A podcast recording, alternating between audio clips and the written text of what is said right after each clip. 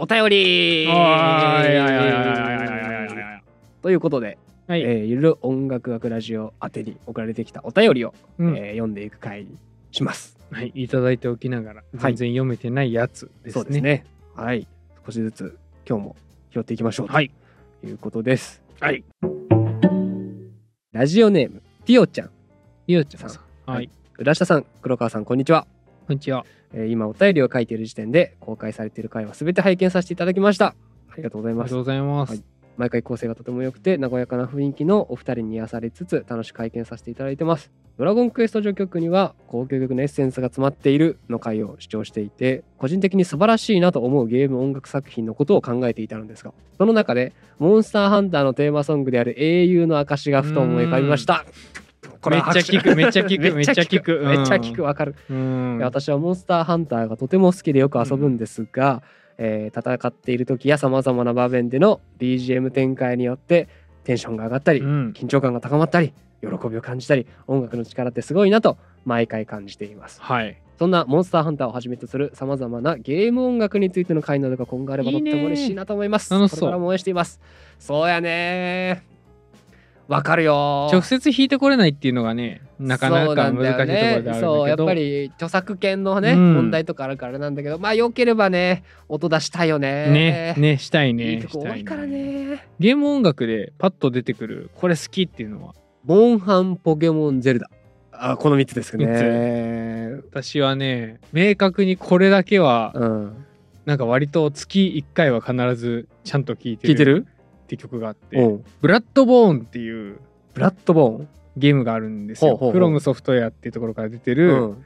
えまあタイトルの意味は血液感染っていう意味なんですけど、はいはいはいはい。ゴシックホラーの雰囲気のうん世界観の中で、えそうね。獣になっちゃう病にかかっちゃった、うん。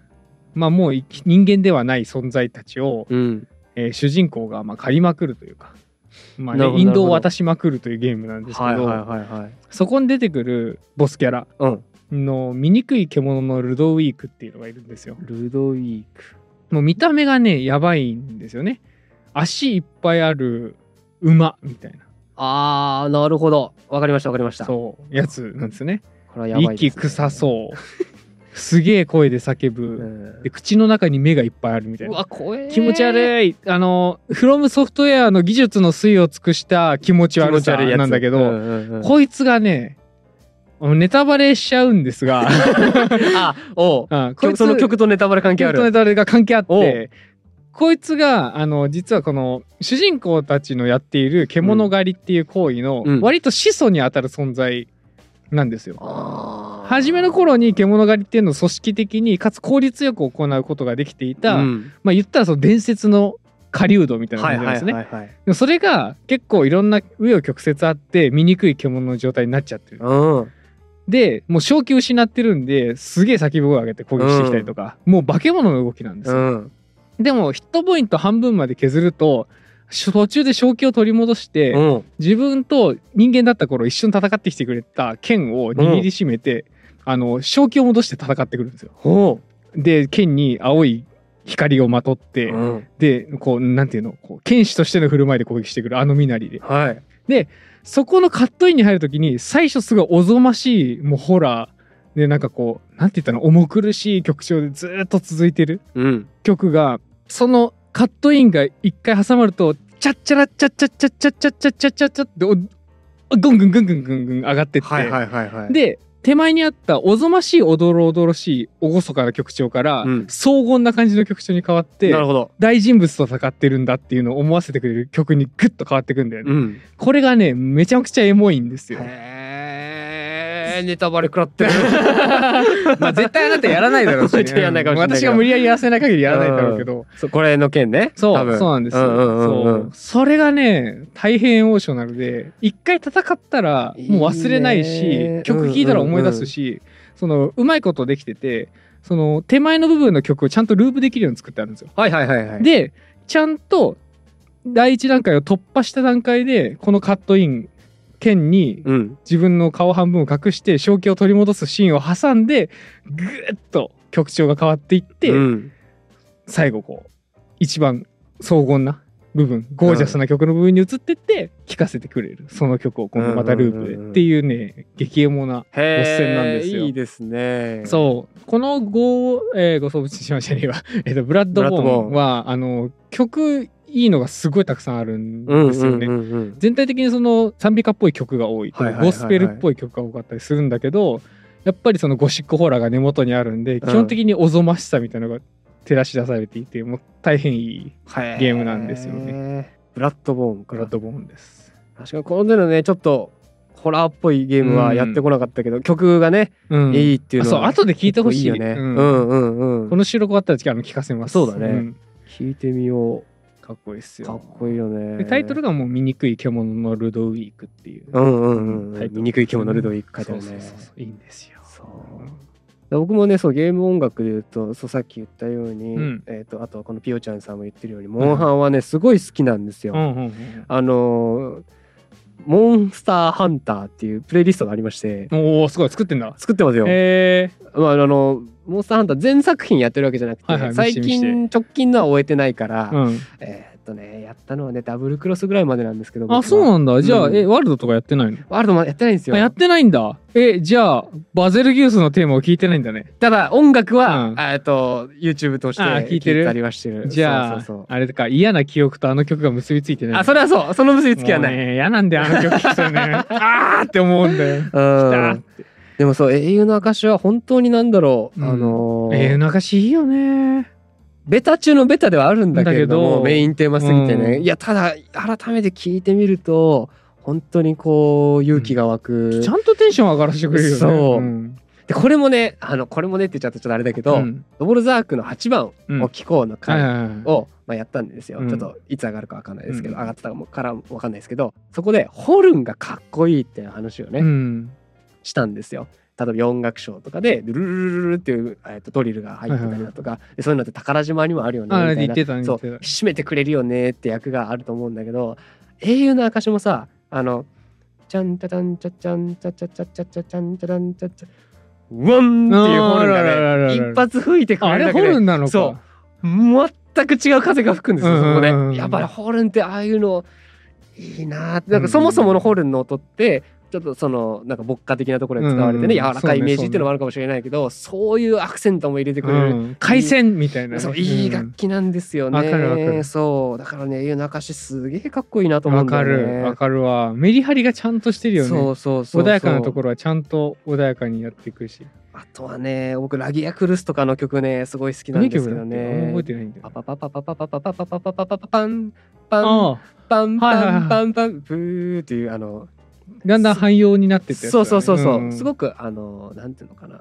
モンスターの怖さっていうよりかはそのうん。海とか、うんラギアクルスそのものの大きさみたいな、うんうんそういう明るいトランペットから始まるねいい曲なんですけどうんね確かに確かに。そう。もう聞きなじみが強いないいよねだいぶ。あと僕僕がやってた世代で言うとあのバルファルク。うん。バルファルク？あーあの赤い彗星のそうそうう。あれがちょっとマックスになると、うん。曲の途中でさっきそれこそそのコーラスが後ろで入るんですけど、それがもうなんか無敵感。バルファルクのうん。もう最強なんだぞっていうのをこう分からせてくれる。まあオ、ケにやっぱ声が入ることってオーケストラやってるだけだとあんまりないんだけど例えばうん大工とかやった時にもそうだけど、やっぱり人の声の力みたいなのに圧倒される時って、うん。楽器弾いてる人間からしてもやっぱあって、うん。へそそれがこうオケに入ってきた時のこう、うん。完成形うん完全体感っていうのかな、そうそれがねバルファルクあっていいんだよねすごく。敵やね。へえ聞いたことないな。あ本当、うんやったことないんだよねダブルクロスあたり。ああそうなんだ、ううんん、うん。うんいやいいですよ。いいですね。モンハンいいですね。わかる。いいね。モンハンいいね。確かに確かに。あのいろんな曲あるからね。そう。バリエーション豊かなのもいいよね。そう。えゲーム音楽の話めっちゃできるなあとはゼルダねまだまだある。うんゼルダも好きですね。私あとキングダムニューランズっていう。うんうんうんうん。知ってる？知ってる。知ってる？名前だけ知ってる。そのやったことないけど。あやったことない、うん。あ知ってんだ。知ってる。名前は知ってる。るえあの横スクロールだよ。そう。え知ってんの？なんで？なんで知ってんの？なんで？って言われたら知らないけど。本当？うん。俺あれ好きすぎてさ、うん。プレステ4にもパソコンにもスマホにも入ってんの。あそうなんだあスマホにも入ってるスマホにも入ってる、全部に入れてんだけど、うんうんあれもね北欧っぽい曲がずっと流れてあれのまあでなんかあれだねゲーム音楽はゲーム音楽で書いて今度撮りましょうよ。そうだね。ちょっと僕魅力とか全部書き出してちゃんと喋りたいんで こういうの中途半端にやりたくないんで。あそうだな、んうんぜひぜひやりましょう。ム音楽いいんですよ、うん。いいっすね。続いてセルゲイ・ラフマニノフさんから。え？え？大人物じゃないですか。始始めちゃった始めちゃった。えーこんにちは。いつも楽しく聞いています、はい。今年大学生になった娘は高校で管弦楽部に入部しバイオリンを始めました。上手くなりたいとバイオリン教室に通ったのですがそこで先生に弦楽器を極めたいなら小学校低学年から始めないと無理と言われ高校3年間でバイオリンをやめてしまいました高校からチェロを始めた浦下さんにお伺いしたいです。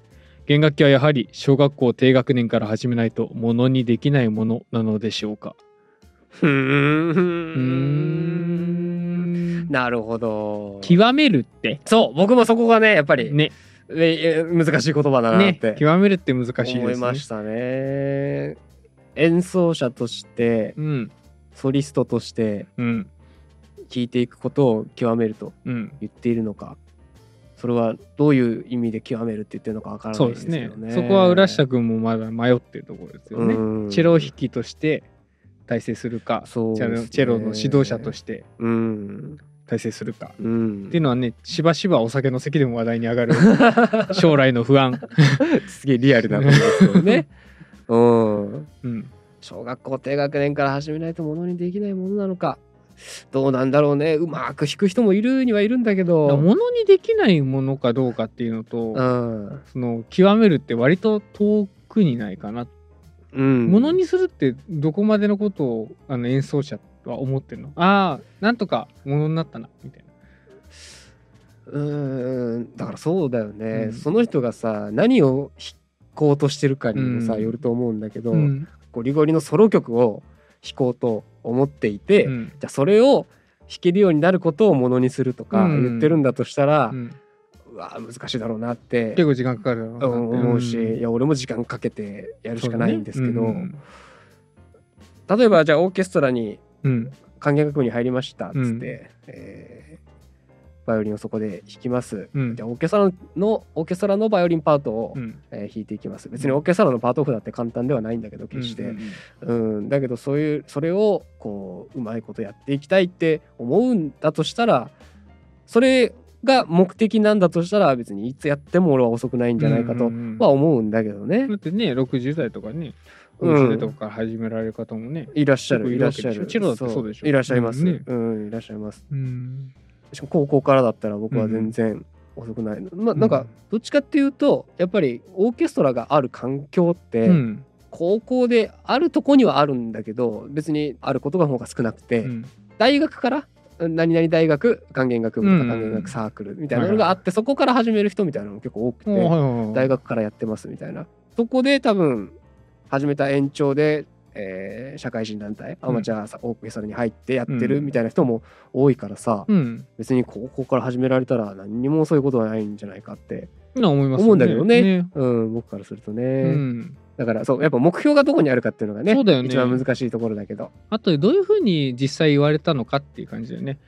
先生のさ言ってるの、まあ、これ多分簡潔に書いてるんでね。うんうんうんうん。音楽を極めたいなら小学校低学年から始めないと無理っていうのも娘さんがどの程度うんで伝えたのかとかうん。そのうーんそっかそこまでやりたいんだったらちょっとっていうようなレベルのことを本当に、あの望んでいてか？でそれに対してその優しい嘘をついてもしょうがないですからそうだね。いうものってね。うん。だからそこをはっきり言ってくれたのかもしれないかあらね。あなるほどうな、ん、多分いろんな思うところお父さんなんでね確かにね。娘さんんがラフマリノだからまあまあラフマリノフではないんだけど、ラフマリノフではないんだけうん。ど、お父さんかどうかはちょっとわからないいんだけど、あそうかそうか、うん、そうそうだね。お母さんかもしれない、ね。うん。わかん。ないけど、で弓を置いてしまったん。だよね娘さん。がねねだからそこに思うところもあるん。だとは思うん。ですがでもねやりたいことうん。やりたい範囲のことが娘さん。にあって、こういうことがしたいっていうのでその続けなかったのであれば、うん。娘さんも娘さんでそこでなんだろうある程度自分で踏ん切りつけてやめられてるってこと？なのかな？んなじゃないかなと思いますけどね。その辞めてしまったのか自分から辞めたのかちょっとね、うんわからないけれども、ううん。んでもなんかあの前に受験の時にさ、うん。話したけどさ、うん。あのソルフェージの先生うにん。音パーンって出されて、うん。これなんなんて何の音って言われて、ギリギリ答えてひねり出して、うん。あこれが分かんなかったら断ろうと思ってたって言われたのをなんかちょっと、うん。あの思い出したかな、ううん。んやっぱり例えば僕はその時は受験っつってそのうん音楽でこう受験すること大学に入ることを、まあ、目標にしてたわけだから、それは難しいんじゃないのって思いももちろん先生にはあったわけで、ううんん。そういうことをね言ってくれたんだと思うんだけど先うん生もね、うん。だから目的によるよね本当ね。そう、どこまでねね目指したんだろうね。ううんん。なんかでもまあいつでも始められるもんだし、うん。別にまた続けてってか復帰してもらってもいいんじゃないかなと思います全然いいですよね。うん、素敵だなと思いますけどね、何にせよ楽器やってるって。うんうん。うんうんかっこいいじゃんねバイオリン弾いたことあるってね。うん、そう。あのなんか最初にこういうことができるようになっていたらいいとか、うんうん。こういうことを、まあ、例えばその僕のテナーの練習で言えばロングトーンを、うん。がマシオン、まあ、多少マシンできるようになったら、うん。自分の中で正解とか、うんうんうん。そういうことを要は短い目先のゴールだけでもちょっとでもやれば見つかるもんじゃん。うんだからそれをきっと持っているはずだから、うんもう一回やってみてほしいですよね。うん、ほんとほんこういうのっと。てね。うんう。ん。ぜひぜひ、あの、それを仕事にする必要も、ねもう、あの、望まなければないですから、うん好きにこう、楽しみながらうんやってくれたらいいなってうん思ったりしてます。旅始めるのそんな難しくないでしょうから、うん、ぜひぜひみたいな感じで思いますよね。そうですね。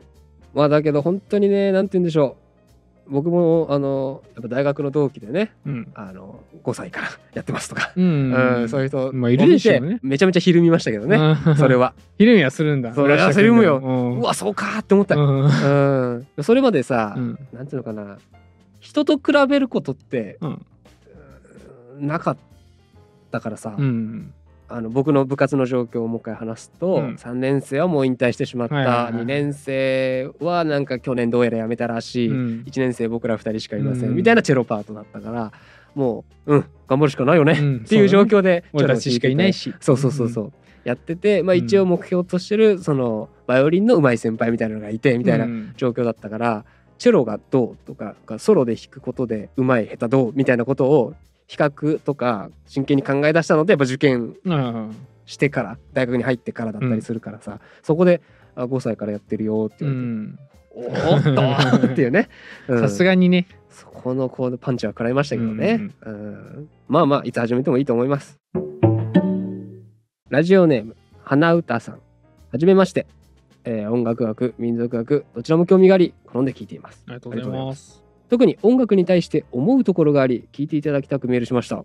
私は2年5ヶ月ほどアコースティックギターを習い主にカジュアルな曲を教えていただくのですが弾くという行為で使う脳の部位がえ昔子供時代に習って今でも遊びで弾いているクラシックピアノとは大きく違うう。とギターを習い始めた当初から感じています。同じ楽器でもこんなに違うのかと身をもって感じた時はある意味ショックでしたピアノのように目からの情報重視ではなくその代わり分かりづらい音の並びをコードという型を通して覚え込むギターと後世まで伝える意味もある五線譜上に全てを表記するクラシック系まあざっくり言うと耳から入る方と目から入る方という大きな違いがあると思うのです。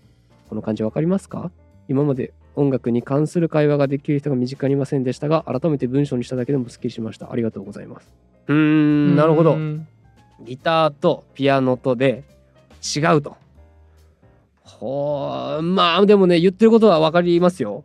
どうん。う何にもわかんない。分かります。あのなんていうのかな。まあ、ギターでもやろうとしてることによってちょっと違うのかもしれないんだけれども、うん。例えば僕が中学の時にうん。アコースティックギターを練習し始めた時別に僕楽譜読めないですもん。あの時、うん。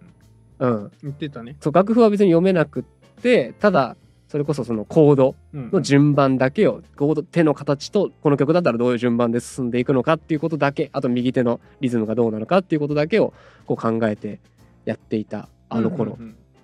と高校に入ってオーケストラ始めました。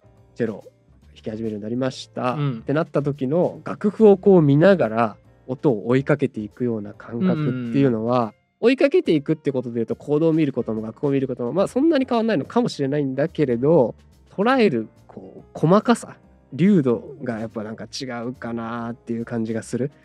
そのざっくりでいいっていう言い方するとすごい失礼なのかもしれないんだけど、例えば弾き語りをしようってなった時に、うん。この右手のじゃあリズムをどうするかうん。みたいな部分ってうん。別に何て言うんだろうな。そんな厳密に守らなくてもいいじゃない？そうね。なんかそれっぽかったら、うん。うん変なアクセントがついちゃったりだとか、うんあのなんか一拍目で音がないとかそんなことがなければ、うんうん。あとはちょっとそれっぽくできるような気がするんだよ。コード弾きの利点みたいなとこあそうそうそうそうそう、ん。まあ、特に僕はね中学の時吹奏楽部でドラムとかやってたから、はいろんなリズムパターンがあるのも知ってるしこの曲だったらこんな感じかなみたいなのがあるからそこまでは考えはせずにコードが何かっていうことだけうん。を割と考えてうん。ギターを弾いてたんだけど、まあオーケストラでそれをやったらもうおしまいですよね。いや何そのリズムじゃないんだけどみたいなあそうだねそうだね。ことになる。そうだわ。うん、だからだけジャズやってる。そう意味がわからないから、なんかちゃんとその楽譜の情報を目で、うん。ううんん、追わなきゃいけない。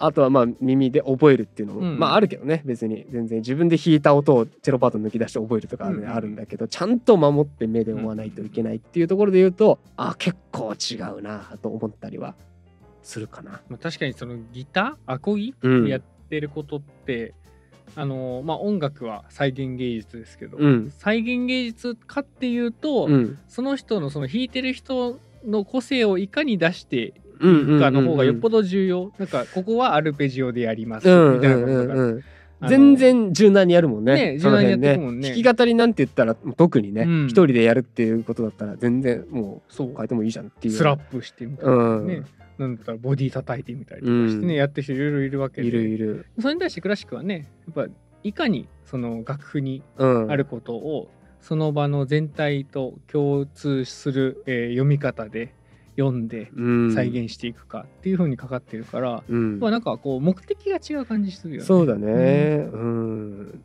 脳の使い方うんがもうまるっきり違うとうん、ショックを受けたらしいんだね花歌さんがね。両方やってみた利点だよね。そうそうそうそうそうだと思うな。うんうんどっちも楽しいんだけどね例えばカラオケに行って、うんえっと、ギターを持って行って高校時代すごい仲良くて今でもたまに会う友達がいるんですけど、うん。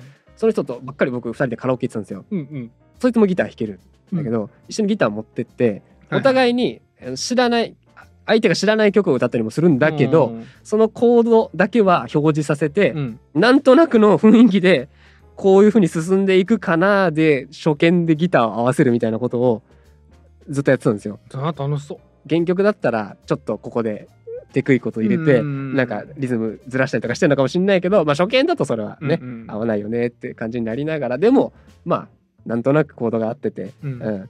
こう今一般的なリズム刻んでればいいでしょうみたいな感じで楽しくやってて、まあ、それはそれでねいいかなってうんうん思うから。いやすごい楽しそうだしなんかこう、うん。なんか教養のある人の遊びだなって感じ。そう。まあコード変わるんだったらこの辺でしょうみたいなのがねなんとなくなんとなくでやってたんだけど、えー、楽しそう、うんいいな。そういうのってさ、うん。どれくらいできるようになったらできるようになるの、えー、っとね。なんかあのアコギのうん。教本の代わりにするみたいな、うん。YouTube の動画あとあああか見てるとなんかあの人たち平気でさ、まあ、うん大体この後はこれが来るんでみたいなことはやるじゃん。で大体その決まったコード進行があるのは理解してるんだけどだから E7 が来たら A マイナー来るんじゃないかみたいなそうそうそうそうことね。みたいな話。みたいな話。い やうん。いい途中なんか言いたいことはわかるよ、うん似たような構成があるのはよくわかるんだけど、うんうん全く初めて曲でさうん。なんかさっさとやってみたりとかさ、うん。ちょっとこれ入れてみてあの変化つけたら面白いかもみたいなことやってうんうんるのさ、うんうん。あれあの人たちは何あのアコギできる人の全体の0.2%ぐらいの人たちが単純に YouTube に出てきてるって話、うーんわかんない。そのやっぱりうん。なんて言うんだろうね教えてるっていう人で言うと、うん。もうあの上積みの方にいるのかもしれないけど、うんうんでもどうなんだろうでも似たようなことやなったわけでしょ？まあ確かにね、うんううんーん。なんて言うんだろう。でもコードがこう進む頻度みたいなのをん。捉えられたらもういけるんだよだからなんかリズメロディーがあってこの曲は、まあ、別に小説であんま捉えることないと思うけど、一小節に一回コードが切り替わる曲、うんまあ、1234拍に1回って思った方が簡単か、なのか、まあ、2拍に1回で変わる曲なのかみたいなのを1番の A メロとか前奏とかでつかめたら、うん。あとはノリみたいな大体後もそうでしょうっていう。あとはノリあとはノリの部分よ。になっちゃうんだよね。うんそそれが分かんないんだよな。さある時急にできるようになるの。なんかあ大体こうかも、あ大体こうかも。みたいなこと。うでも大体効果もの、うん。多分そのヒット率が、うん。えー、と2割から始まってうん 徐々に上がっていくんじゃないのかなって思うんだけどなね。るほどね、うん。へ例えば、うん。なんて言うんだろうちょっと特殊なコードとかあったりしてさ、はいはい。これはメインに来るコードじゃないでしょうって思うとするじゃない、変な形のちょっとねとギザギザしたようなコードがあって、ギザギザしてることね 手の形がね。そうそうそうそう、そうするとこれは一瞬弾いて次だろうなみたいな、うん。うん、とか盛り上がったりするのかなとか今まで E7 なんか出てこなかったけどちょっと盛り上げていきたいのかなみたいなうん。雰囲気をその他の曲で同じようなコードが出てきた時にこういう風な使われ方してたなの連続なんじゃないかなって、思やっぱじゃあなんかできる曲が増えれば増えるほどみうたいな、んうんそうそうそうそうそういう話なんだ。そういう話だと思う、どね。例えばチェロヒとか弾いててもさ、うん。あの同じ音をどの弦のどの音で弾くかってうん。別に弦が変わっても同じ高さの音自体は出ますよって話前にもしたと思うんだけど、でも前の音と後の音の組み合わせとかちょっと長い単位で見た時にこの音の連続かじゃあこっちじゃなくてこのポジションで弾いた方が移動しなくて済むよねっていうのは多分今みたいな理屈でこの曲のこの時出てきてこれが便利だったからの積み重ねなんだと思うんだよね。なるほどね、うん、ってことを考えるとやっぱ同じかな？できる曲をちょっとずつ増やしていってこのパターンだっていうのを掴んでいくことになるんだと思うけどね。何曲ぐらいやったら実感として？何曲ぐらいできるようになってやろっかってなった、えー。カラオケ行ったら。カラオケ行ってやろっかってなれたのは、アコギ必ず持ってこようやってなったの。それは何何年ぐらい経ってから？初めて。3年ぐらいですかね。うん。わあ3やっぱ年4年3年ぐらい経た3ないと。年4年ぐらいですかね。3年ぐらい経たないと、うん。でしかもそれバチバチやってたの。趣味ででもまあ趣味だったけどね。うん。家帰って、まあ、1日1時間触るぐらいな感じ。うんぐらいぐらいぐらい。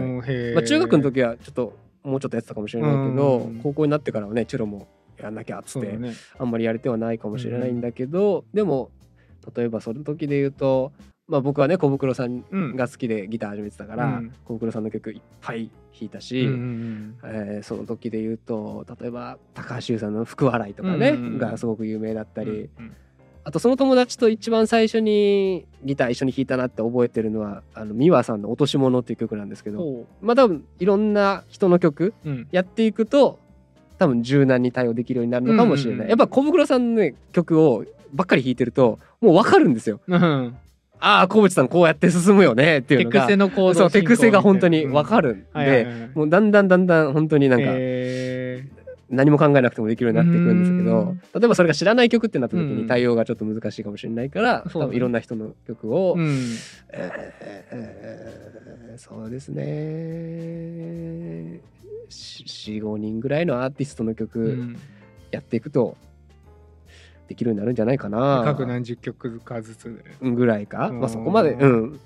それも数曲でいいような気がするけど数曲ずつでもいいかもしれないけど。うん。へえすごいね。うん。みんな偉いわもう最近触んなくなって久しいからさ。そういうの聞くとやっぱ頑張んなきゃいけないんだな。楽器はって思うわまあねポンとは弾けるようにならないんだよね。そうそうもちろんもちろん、ね。なんかさ一回触ってみればわかるよね、そう。うん。あこれは長い道のりのやつだっていうのはそそそあのねダニングクルーガ曲線の前にねあのうん二波ぐらいある。そうだね。そうそうそう。あんな単純ではないかもいしれない。けるかも。多分楽器手つけたらいけるかもっていうことを始める前の時期があって、うん。触った瞬間あ無理や 無理やの時期は結構長くてちょっとずつできるようになって調子乗ってきてあ無理やってやっぱなる。そうだね。うんうんそううんそうそう楽器はね最初やる前が一番舐めてるから、ね、あるあるだよねきっとね。ラジオネーム烏丸丸太町さんでいいかな？かな、きっと。はい。浦下さん黒川さんこんにちは、うん、こんにちは。いつも楽しく拝聴しております。いきなりですが私は五線譜のシステムに疑問を持っております。おすごい。大きく出たな、五線譜でおたまじゃくしを線が貫いているところを線。線おたまじゃくしを挟み込むのがああなるほど。第一線第一巻みたいなことか。オタマジャクシを挟み込むのが巻と呼ばれていますが、えー僕がいつも納得できないのがどうしてオクターブが変わると線と間が入れ替わるような設計になっているのかです。例えばトーン記号で一番下の線にオタマジャクシが貫かれていると「ミ」ですが、えー1オクターブ上がった「ミ」っていうのは挟み込まれた間です、おー。えっとはいはい。上から、えっと上から1番目と2番目の線の間にありますね、なぜなんでしょう？とてももややこしいです。うん。確かに「ド」から「シ」までの7音を表すのに線と間の組み合わせでは難しいのは分かります。うん。しかし半音を含めると12音あり。うん。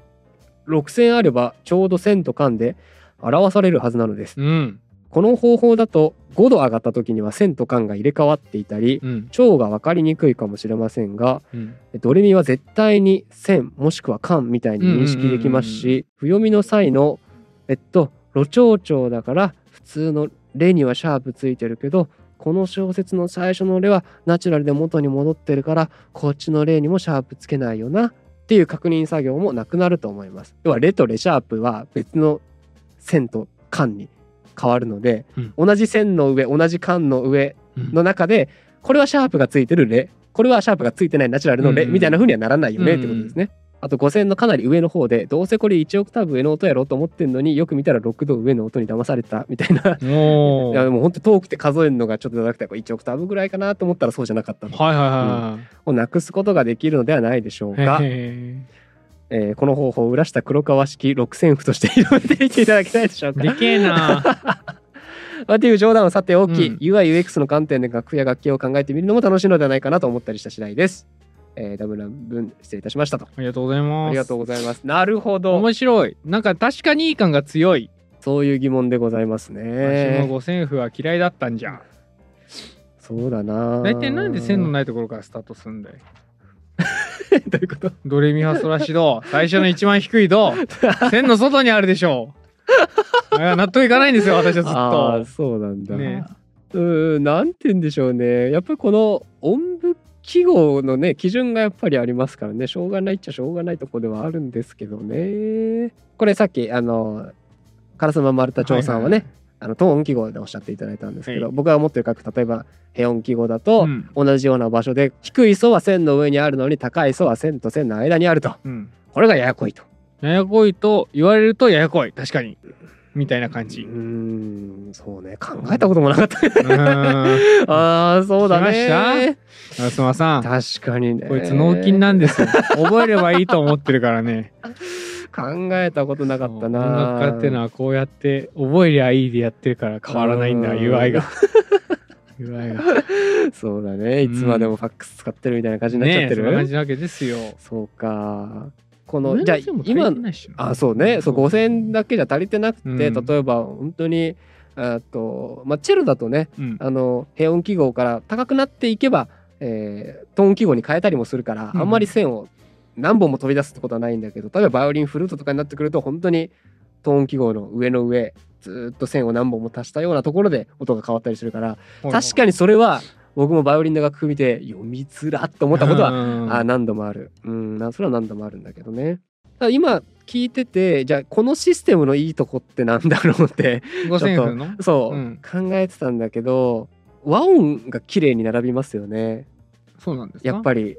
和音ってその3度の積み重ねが和音だって話をしたと思うんですけど根音第3音第5音をちゃんと順番通りに標準で並べた時に、えー、と一番下に高音が来てその、うん。じゃあ例えばそれが線の上にありましたってなると、その1個第3音も線の上にあって第5音も線の上に、うん。全部線の上にある、そうだねそうだね高音が間あとどっかの線の間にある間にあったとしたら全部間になると。そうんうんそこはすごく綺麗なのかな確かだからどの和音なのかっていうのが分かりやすくなったりするのかなって、まあ、今は思ってるんですけどどねまあ、それはそういうふうに慣れてるからかもしれないけあで。もまあ言わんとしてることはわかりますね僕そのオタマジャクシとはまだ和解できてないんですけそうですか。これはお団子みたいでねうん把握しやすいですよ実際そうなんだようんね。ただ俺これ嫌だこの何が？これ何音符っていうんだっけこの中抜けてんの？二本譜二本符。うん。白丸。白丸二本符、うん。もうの中に線通ってんのめっちゃ気持ち悪いこれ。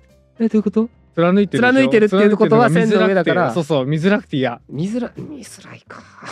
ジャギジャギしてるねなんか。見づらいすごか。い目がチカチカするそれ見ると、うん、なるほどな。ないよ。全部黒丸にしてほしい。考えたことなかったな、ん。文句ならいくらでもつけられますよ あそうですか？和解してないんで。そうあそうですか、まあ敵対関係にある、うん。ちょっとねなかなか難しいですよね。へー。五政府と仲良くするなんかこれ見てて、うん。改善点というか何ですか？クレームつけるとかあります？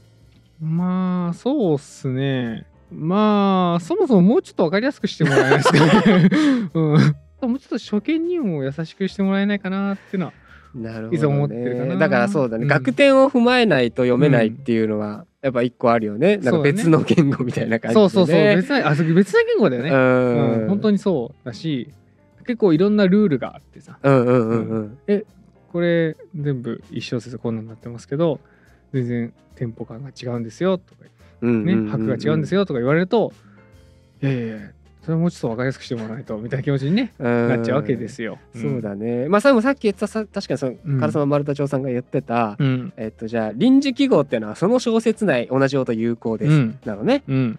っていうことはその小説の中でその臨時記号がついた同じ音が出てきた場合全く同じ音っていうのはうん。別に、例えばシャープとかフラットがついてなくても、えー同じそれがついている。音で演奏してくださいと、うんうんこれがまあ一小節間が別に短ければいいんだけど長かったりだとかね。あと音数がいっぱい詰まってるような場面で、さっきついたけどこれは今の小説内だったか？うん。うんとかああ違う一個前の小説だわみたいなうん。うんうん感じになったりするかもうん。しれない、その可能性もあると。う,、ーん。おっしゃる通りですね難しいよね。これ、本当に。そうだね強烈な拒否感があるんだよね。うんなあ、寄せつけないみたいな。うんうんうんうん。なんだろうね、うん自分が子供持ったらね、うん。英語よりこっちをね、触れさせたいよね、ぶっちゃけ、ね。あ本当？うん。もったいないもん、拒否感が生まれるの。まあ確かにその難しいからっていう理由で、この世界から離れちそうゃうのもっはたいないよ。ちょっともったいないかなっていう気は。僕自身もったいないと思ったし、うん。英語はほらさ平勢触れるじゃん。なんだかんだ言って。触れるし、うん。どっかしらのタイミングで自分で触れなきゃなってな思う時もね多いだろうけど、うん。らよく言われるのがさ、うん。楽譜が読めない音符が読めないっていうのは、同じ義務教育で習った教科として、うん。算数で言えば、うん。足し算ができないと同じなんじゃないのっていううん。ことをまあ教育学部時代よくうん。大学の同期とね、うん。話したりしたわけなんだけど、まあそれだけねそのこういう楽譜を相手にしないと必要性っていうのが生じないから生じないあの一度教わっても忘れちゃってうん。忘れられちゃってね、ううんん読めないことになっていっちゃうわけなんだけど、でもねあのーやっぱり高校以来からうん。音楽がないと結構心がしんどい、うん、やっぱ音楽自体はねそう生命活動に割と必要なんですうよ、んうん。それは割とね。そう思うんだよね。だからそういう意味では英語とか四則演算とあんまり変わらないっちゃ変わらないんだけど、うそう存在自体はそうなんだけど、じゃあうんこの楽譜がどうなのかっていうことについては、まあ、確かにうん。うん、まあ、今までのこう慣例でずっとこのルールでうん。僕もう今読んでいるけども、ん。改善の余地はないんだろうかと。ね。考えてみるのも確かに面白そうではんんあるな、まあそれが僕にとっては今はきっと慣れないんだろうけど、うん。便利ないいところっていうのがある新しい楽譜があるのかもしれないでねす。ねそういうのってなんかこう時代柄変わってきてたりとかしないですか？ああどうなんだ現代の五線譜の歴史。さ、うん。あ五線譜の歴史歴史で言えばそもそももともとは四線譜だったところから、うん。五線譜。あもともとっていうと本当にもともと言っちゃうと1本だったのかもしれないけど、うんうんうん。そう4線譜になったところから、まあ、さっきこの前グイド・ダレッツォの話もね、うんうんしたと思うんだけどそういうのが出てきてから5本線になって1本増えて、もうちょっと音域を広あの表せるようになりで今の形になってるっていうようなことであって。で結局まあねクラシックってもうこういう風にしこういう風な形で書かれた曲をうん。今の僕たちがそしてこれからの人たちもこう演奏していくことになるんで、この同じ曲を違う楽譜で書かれちゃったりなんかすると、もうそれこそ意味がわからないような感じになっちゃうかもしれないんだけど、それが、まあ、本当に今現在進行形で作られてる現代音楽なんかでもしかしたらもう違うのがきっとあるのかもしれない、うん。僕はそれはちょっとまだわからないけれど、うん、あるのかもね。